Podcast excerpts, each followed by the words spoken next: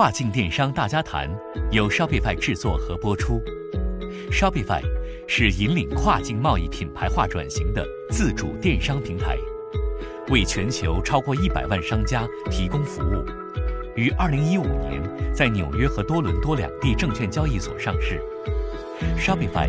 致力于帮助中国企业打造享誉全球的国际品牌，让中国商家直达全球消费者。大家好，我是主持人开义。本期我们的嘉宾还是 Asia Bio 的冯源冯总。Asia Bio 是我们官方合作伙伴，主要为跨境商家提供跨境收款结算服务。上一期冯总介绍了目前跨境收款行业的基本态势，各个服务商之间的差异，以及 Asia Bio 通过自己的大数据总结出来的一些疫情期间的现象。这期我们继续深入讨论跨境收款的风险控制。以下就是我们的对话。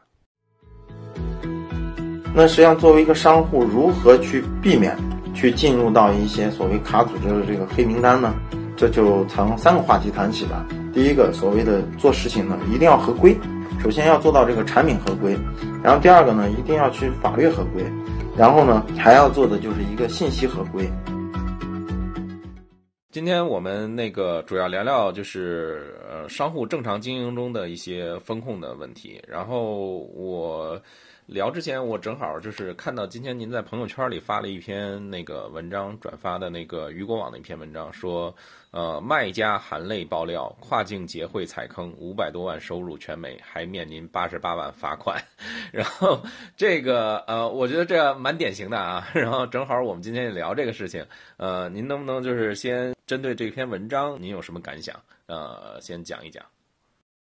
我觉得实际上这也是。我看到的，甚至不好的，甚至可能会抱有比较遗憾的这样的一个事件的发生啊，嗯，这个事情呢，实际上历来实际上都是存在的，可能这只是最近暴露的一个所谓的典型。因为实际上我们是一家香港公司，对于我们来说，我们更多的是结合国外的一些金融牌照，把全球的钱收集了之后归集到香港，归到香港之后呢。呃，但是我们的很多呃商户可能让我们归集到香港，OK，他就不让我们管了，呃，就是在香港可能落地成港币或者美金啊啊，从而不拿回国。但是实际上这样的一个行为呢是不太健康的，因为呃在香港的钱，他经营肯定需要钱，那这些钱会怎么回来呢？可能很多的这样的一个企业可能会用的是所谓的兑钱呀，呃，非法换汇呀。甚至叫朋友之间的相互，我要美金，你要人民币，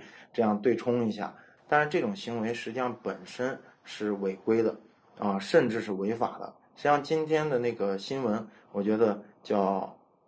五百万美金啊，罚款八十八万，等于说五百八十八万没了啊。那实际上这是一个惨痛的这样的一个教训吧。如果是更严重，实际上是中国的这个法律可能还会。呃，负以这样的一个刑事责任，甚至会所谓的蹲班房。这我觉得经营一个企业其实挺不容易的。如果是不合规、不合法的去操作事情，实际上可能会对无论是像我们这样的支付机构啊，还是这样的企业啊，都会出现比较不好的这样的一个事件发生。啊，我经常听到商户讨论黑名单。呃，一旦上了黑名单，对商家可能是个致命的打击。您能不能详细解释一下黑名单的制度，以及商家应该如何规避上黑名单的风险？OK，啊，那我觉得聊这个话题可能得从起源来聊起啊。就是实际上，我们的很多商户将会出现所谓的黑名单的这样的一个情况。那这实际上是为什么呢？嗯，第一个，实际上，呃，所有的全球都在避免一件事情，所谓的就是洗钱。那刚才那种行为可能背后它是一个换汇，但是如果说它更可怕一点，它会不会是一个洗钱？所以全球呢是有一个反洗钱联盟，就像我们也是加入在里面，就是任何资金一定要确保它的所谓的。安全合规，我会在后面的话题也会慢慢的一点一点去展开这个话题。我们先谈到一个所谓的洗钱，然后第二个呢，其实就是存在一些所谓的欺诈交易。欺诈交易呢，嗯，我举个简单的例子，就是呃，一个消费者可能他并没有去刷这笔卡，但是这笔卡它确实是被刷出去了。因为国外实际上它在支付的时候，可能很多的是是凭卡号就去完成这样的一个交易。像我前阵呃去订了一个就是所谓的国际上的这样的一个五星酒店，当时我还想用支付宝来完成，但是发现哎没有支付宝的入口，只有信用卡。然后输了信用卡的这个账号之后，哎店就住了啊，其他的验证啊什么也都没有。现在嗯，任何一张信用卡卡号在所谓的一个叫暗网上面都是明码标价的。呃，很多这样的一个嗯，所谓的海外盗卡集团，可能就会买这些数据，然后针对风控不严的这些网站进行这样的一个所谓的盗刷行动。盗刷之后，可能换回来的产品，它在比较好的去所谓的去清掉。那么，所以其实这就是一个所谓的典型的这样的一个欺诈交易。所以，其实作为每个跨境卖家，可能更多的他要有基本的。一个风险防范的一个意识，当然了，如果他不太具备的话，可能呃也会借助像我们这样的这个机构啊，来去帮他去完成一些所谓的风险的这样的一个防控。像我们呢，一家非常注重 IT 的公司，自己有比较庞大的一个数据库，同时我们还去就是选用了 Visa 旗下的一个叫 CyberSource 这样一个工具，它有全球的百分之七十的白名单、黑名单系统。那任何一笔交易如果发生的时候，它是否可能会触发 KYC？如果 KYC 在鉴别之后发现它可能是有问题的，那这时候它这笔交易就会被当掉。一个风控政策可能会当掉一些良好交易，但是更多的一个大概率事件，它是当掉不良交易甚至欺诈交易。那实际上作为一个商户，如何去避免去进入到一些所谓卡组织的这个黑名单呢？这就从三个话题谈起吧。第一个，所谓的做事情呢，一定要合规。首先要做到这个产品合规。比如说，如果是进一些大牌的这个产品，那你要么你是厂商，要么你不是厂商的话，你也是可能他授权的这样的一个呃所谓的授权经销商。那这样的话，它的产品首先就合规了。然后第二个呢，一定要去法律合规。嗯，举个例子，实际上是欧美地区，可能它的这个呃枪支比较多。那这时候呢，欧美地区对于枪支以及枪支周边的这样的一个设备，比如说瞄准器，那它可能就是合法的啊。然后再像比如说欧洲某些区域吸大麻是合法的，那大麻的器具、大麻的一些比如说呃灯具啊，那这些呢，实际上各个国家对于呃法律啊的这个东西是不能触碰的。然后呢？还要做的就是一个信息合规这块儿，刚好也也可以分享一下。上次我们在呃通电话聊天的时候，当时正聊着天呢，好像咱们的群里面，呃有一个商户说是这个我们认为他有问题。那个商户呢，最后我也进行了一个调研，刚好能拿来这个说事儿啊。是他之前采用了一些比较小型的呃可能不太合规的支付公司的这样提供的一个账单地址，因为实际上很多商户在国外他是没有一个。呃，合适的账单地址的，所以可能会由支付公司来提供。而这个账单地址，在之前可能做了一些不太好的经营动作。那这个经营动作呢，嗯，被卡组织发现之后，卡组织就把这个账单地址作为一个可能不太好的这样的一个污点去记录了。而记录之后，它所有的这种嗯跟这个账单地址相关的网站啊，都会被列入到相关黑名单。那这时候。实际上，它可能这个网站的这样的一个域名啊、老客户啊，就会受到比较大的这种隐形存本的这种损失。那然后刚才谈到了这个话题的合规，然后一定呢啊，第二个话题是安全。嗯，任何网站呢，实际上这个交易其实现在的这个网络的这种技术也是呃黑科技比较多啊，比如说这种地址的这种篡改啊、泄露。所以呢，我建议，尤其是上了一些规模的这种企业。一定要去做 PCI 的这样的一个认证啊，像我们公司它是一个金融机构，所以我们要过 PCI 等级最高的一个认证，每年的这个费用是好几十万。但是呢，作为一个商户来说，他只要过比较低级的认证可以，他可能只要几千啊，几千人民币啊。那但是如果过了这个安全认证的话，出现了一些所谓的黑科技，把你的数据怎么怎么样的时候，实际上它会起到一定的免责作用。那所以所谓的这个安全，尤其是网络安全、网络运营方面，就是非常非常重要的了。当然了，我知道像咱们 Shopify 这种公司，只要用我们的 Shopify 的工具，这方面都是 OK 的。但是，一些呃自己有一定技术能力去建站的公司，可能这方面就要一定去做规避。还有一个黑名单的常见的这种情况呢，就是拒付。叫为什么国外的人他非常喜欢用信用卡？因为如果信用卡消费之后我产生了不满意，他可以有很多种理由，比如说这个不是我的消费行为，嗯，或者是这个货品我不满意，它有一百八十天甚至更长的一个周期，可以向银行去提出申请拒付。那所以拒付率，啊，如果上升的话，它也会被卡组织列到黑名单，因为卡组织作为一个顶层机构。它可能并不能细节的观察到每一个商户网站它的情况，它只能看到如果拒付率高了，那大概率情况可能会出现所谓的就是商户不填。当然了，是不是消费者不行？我觉得消费者不行的可能性也是有的，但是大概率可能是商户问题。所以呢，卡组织为了净化这样的一个市场，呃，因为如果市场不好的话，实际上它的卡的信用度可能也就会低了，所以卡组织一直在收严这方面的所谓的拒付规则。像前几年大概是百三，前年是百二，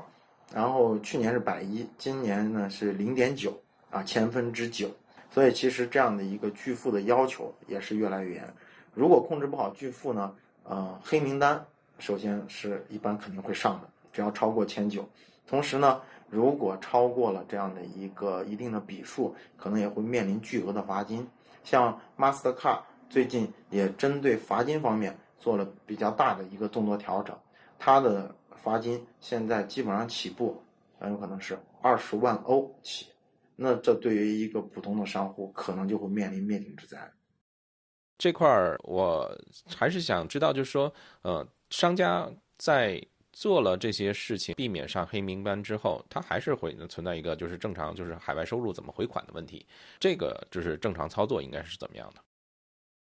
正常操作是这样的，其实呃，中国是一个外汇管制的这样的一个国家，所以任何的一个从事跨境交易，它都会涉及到所谓的一个钱如何进出的这样的一个行为。过去在最早的时候，实际上更多的中国的外贸企业是从事于 B to B。那所以 B to B 可能它会有什么海关的申报啊之类的，包括这种退税啊，就是相对这笔交易它可能是以合同来去约束。但是我们的跨境 B to C 的这样的一个卖家，它不存在这样的一个合同的行为，所以呢，对于外管的这样的一叫外汇管理局这样的的机构，它又提出了更高的要求。那所以其实深圳呢也是在。呃，中国范围内比较早的去创新了一种叫九六幺零的这样的一个清关的这样的一个服务。那这样的服务呢，实际上会帮助我们的企业比较快速的，至少能把东西走出去。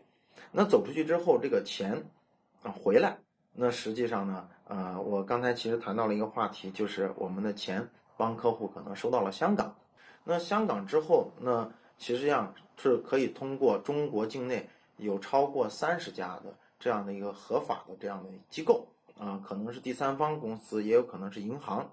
提供正常的这样的一个所谓的呃叫结汇业务啊，那钱就可以通过合规的手段从香港进入到国内。但是这个合规呢，刚才谈到的这个是是有这么多机构可以做，但是中间在外管局呢，它还有一个比较强制的要求，就是要做一个还原申报。那这个还原申报动作是什么样的呢？就是它要追踪整个交易的链路。这个交易的链路，嗯，在上一期其实我也谈到了，可能我在卖一些正规品的时候，我可能需要厂商的授权，是我是一个合法的经销商。那这时候就证明了，首先我这个货的来路是没有问题的，因为一个经销商的授权的成本也是蛮高的了啊，他这个损失掉了，可能他会自己的生意都玩不下去了。但是如果说是，比如说我这个货是从经销商那里买的，那这时候可能我们会要求他有合同啊，证明这笔货是正常采购的。比如说买了一百个 iPhone 啊，然后这一百个手机往外卖，那如果他卖了一百零一单，那这样就不对了，对吧？因为他本身只有一百个。那所以就是从货源来说，控制的是有品质的货源的这样的一个呃链路。那之后呢？在网站上，消费者可能会形成一个所谓的交易行为，那这时候他势必会产生订单号，势必会产生支付行为，势必还会产生所谓的物流以及物流签收的这样妥投的这样的一个动作。那任何这样的一个动作，都事实上是被记录下来的。那外管局实际上是在任何一笔钱在进入的时候，都要像我们这样的所谓的合法机构啊，为我们的商户提供服务的时候，要做这些所有的记录的一个申报。那外管局会针对这些记录的进行抽查，如果发现这个金额对不上啊，或者时间物流的时间对不上，那他可能就会进行查证。那查证之后的结果。如果是是不良的，可能就采取深入调查；如果是查错了，OK，那就证明这是一笔合法的钱，那这个就是一个合法的途径。呃，我这里呢也是真的，呃，就像那篇案例一样的，一定要合法的经营，否则的话，真的会可能会面临巨大的风险。那像这种合法的回款，它一般周期是多长？嗯，合法的回款实际上，呃，如果在疫情没有发生的时候。像我们公司在做这种动作的时候，呃，一般来说是七到十五天。如果一些特殊商品，比如说虚拟产品，因为虚拟产品它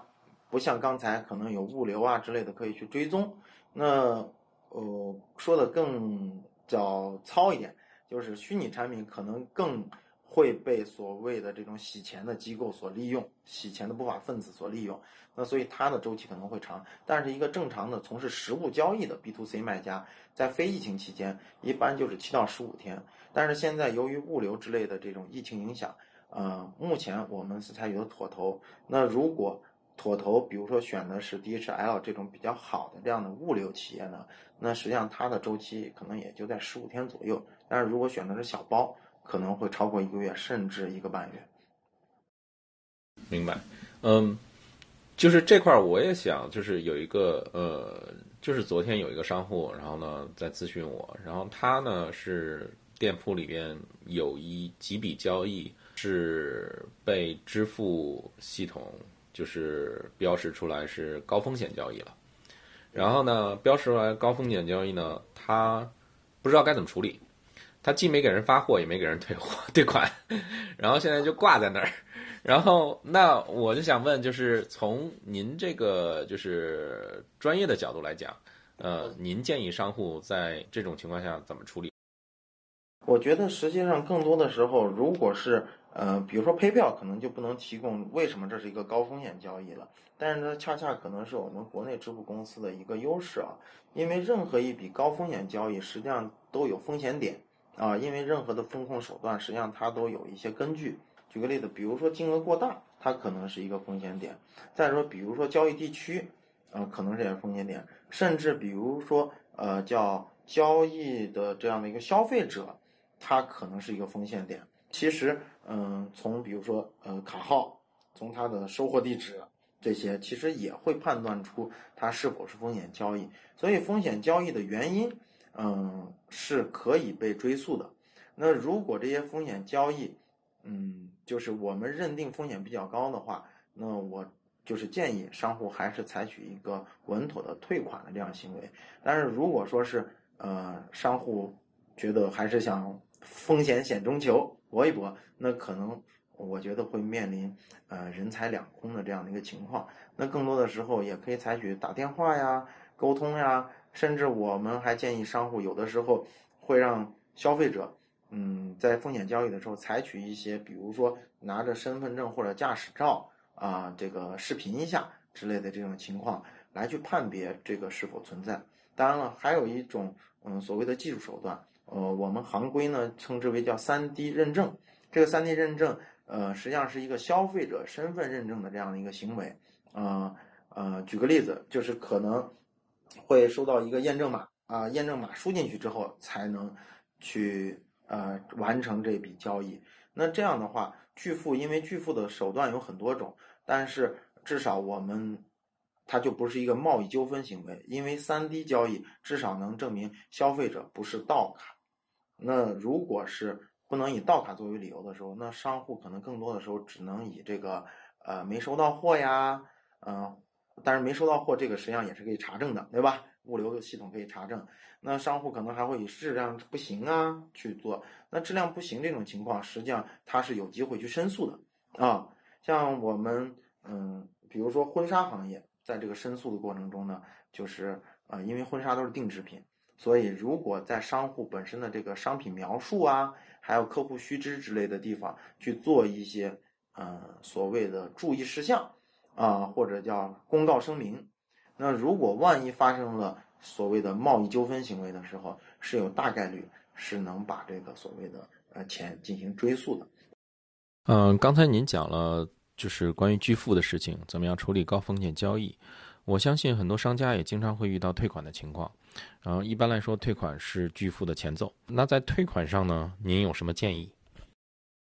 ？OK，我们这个卡组织里面有个非常严重的规则，就是拒付率。那退款呢，更多的是在拒付还没有发生的时候的一个商户主动发起行为。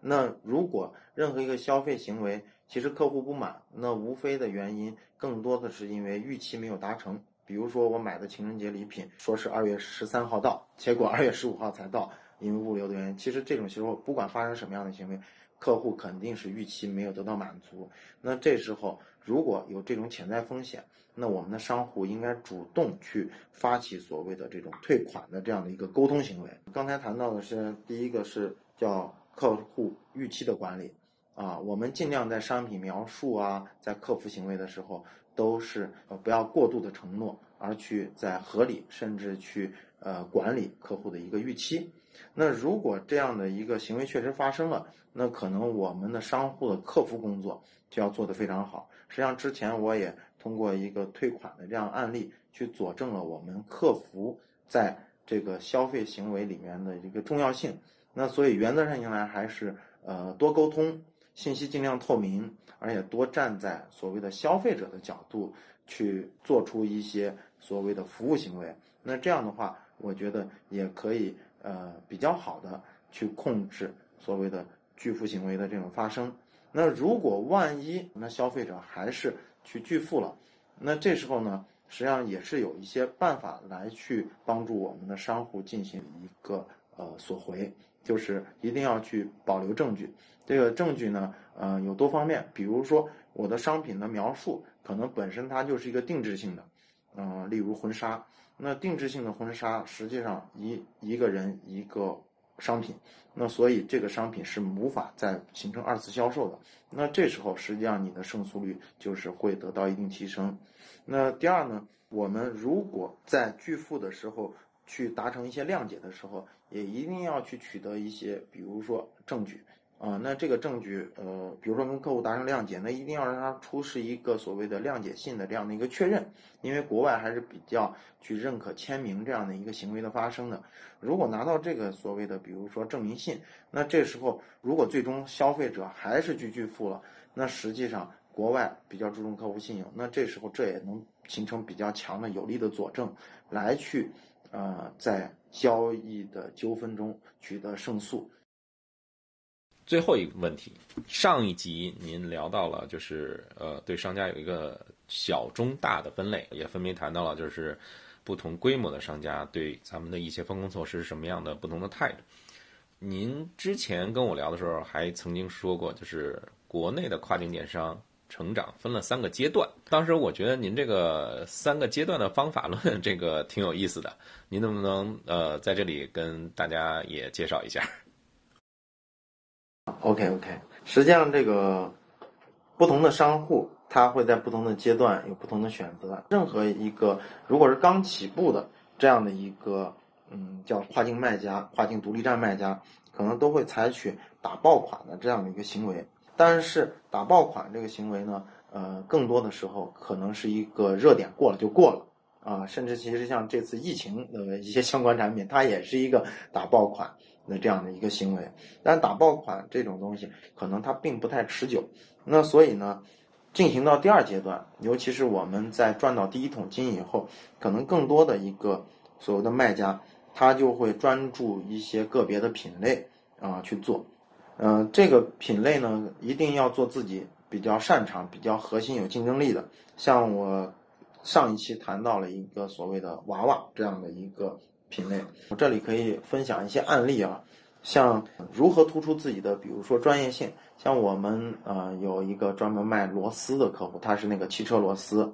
那实际上亚马逊上其实呃我相信也能买到这种螺丝，但是亚马逊实际上它更多是铺货模式，他们的客服可能也不够专业。那如果客户在购买这个产品的时候，比如说我是什么型号的车，那如果客服在他的整个的这种服务行为，万一搞错了型号，或者就是在咨询过程中。可能等待时间过长，那都是实际上一种客户体验的不好。那所以，呃，像那个商户的比较成功的这个秘诀呢，就是他的这种客服非常专业啊。那客户不管问什么，立刻就答，因为本身那个客服就是一个汽车发烧友，从老到今的一些什么日本车、美国车都一清二楚。那所以他就能快速变成反应。那从而这样的一个高服务的这样的一个专业网站，实际上是很容易。赢得一些专业的消费者群体持续的去购买的，然后呢，嗯，再从这个企业的一个成长轨迹，呃，像我们服务的一个商户呢，